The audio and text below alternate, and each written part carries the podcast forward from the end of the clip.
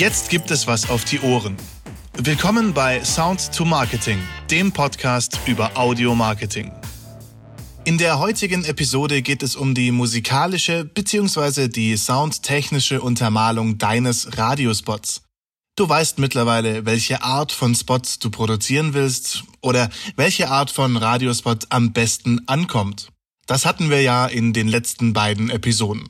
Solltest du heute erst einsteigen, dann ein herzliches Willkommen bei Sound to Marketing. Du kannst die vorherigen Episoden natürlich jederzeit nachhören auf der Plattform deines Vertrauens.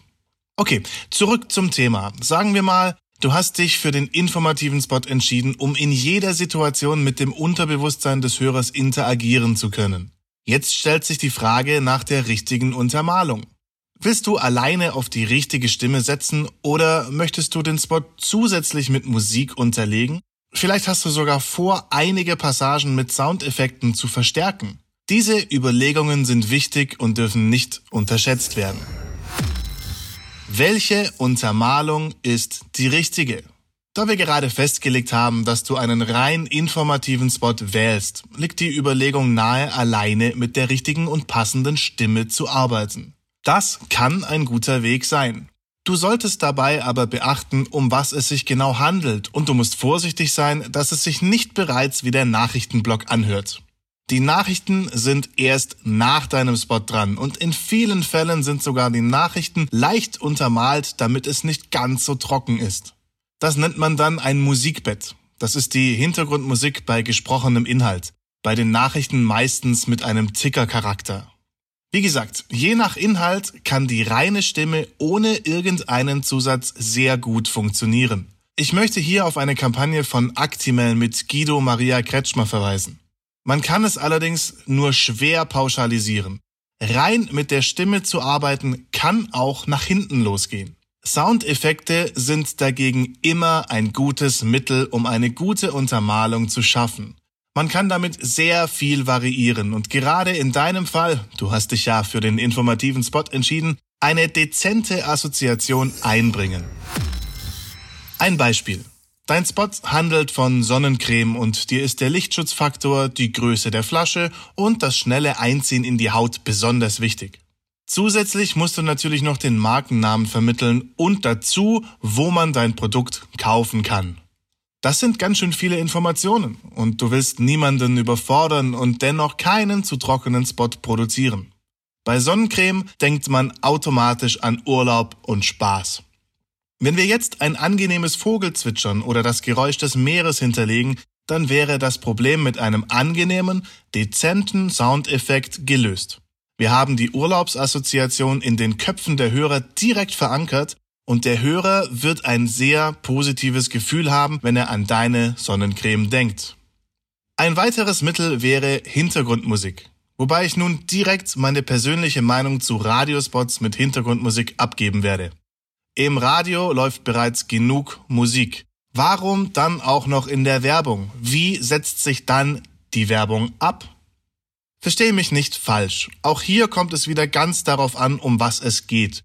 Wenn Hintergrundmusik zu deinem Text passt und sich das gut ergänzt, dann muss sie auch integriert werden. Es geht mir hierbei eher um die Grundeinstellung zur Hintergrundmusik bei Radiospots.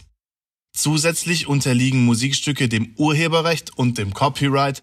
Um das senden zu dürfen, muss eine Lizenz gekauft werden. Wenn das Musikstück zusätzlich bei der GEMA angemeldet ist, fallen noch weitere Gebühren an. In diesem Fall sind die Werbelizenzen sogar erheblich teurer. Das solltest du im Blick haben, wenn das Budget limitiert ist. Wir arbeiten hier sehr gerne mit GEMA-freier Musik, die wir in unserer Bibliothek haben oder selbst produzieren. Dadurch können wir dich vor dieser Kostenfalle beschützen.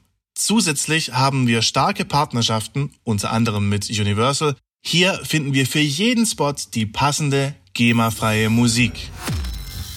Die richtige Hintergrundmusik kann aber ebenfalls direkt Verbindungen in den Köpfen der Hörer schaffen. Wenn du zum Beispiel die Eröffnung eines Biergartens bewirbst, dann funktioniert Musik wunderbar. Wenn hier nur Soundeffekte genommen werden, dann klingt es sehr schnell nach einem Saufgelage. Gläser stoßen gegeneinander, viele Leute reden, Geschirr klimpert. Es könnte auch ein Fest irgendwo sein. Jetzt sage ich Biergarten und Polka. Du denkst bestimmt direkt an Blasmusik und die gemütlichen Stunden mit Freunden im Biergarten. Hier funktioniert die Assoziation mit Musik sehr gut. Und durch die bayerische Polka assoziiert der Hörer im Zusammenspiel mit deiner Werbebotschaft ebenfalls ein positives Gefühl. Wenn wir jetzt zusätzlich noch ein paar auserwählte Soundeffekte in die Sprechpausen legen, dann passt das Gesamtbild perfekt. Daher sind Soundeffekte so wichtig. Darauf solltest du nie verzichten. Ein Fazit. Ein informativer Spot kann alleine mit der richtigen Stimme funktionieren. Es besteht aber die Gefahr, dass der Spot sehr trocken rüberkommt. Daher empfiehlt sich die richtige Untermalung. Mit Soundeffekten bist du eigentlich immer gut beraten. Musik ist eine Einstellungssache. Ohne Musik fällst du definitiv mehr auf. Wenn die Musik aber optimal passt, dann nutze unbedingt auch Hintergrundmusik. Dabei musst du nur darauf achten, dass du in keine Kostenfalle wegen der Lizenzen gerätst. In diesem Punkt kennen wir uns bei Last Salvation Records gut aus und können dir schnell weiterhelfen. Das Zusammenspiel aus passenden Soundeffekten und der optimalen Musik, wie vorhin am Beispiel des Biergartens, ist die Krönung der Untermalung, das perfekte Gesamtbild. Und um aufzufallen, kann man zum Beispiel auch erst etwas später mit der Musik starten und mit einem imposanten Soundeffekt beginnen. Jetzt wünsche ich dir eine gute Zeit und freue mich, dich bei der nächsten Podcast-Folge wieder zu begrüßen. Bis bald, dein Alex.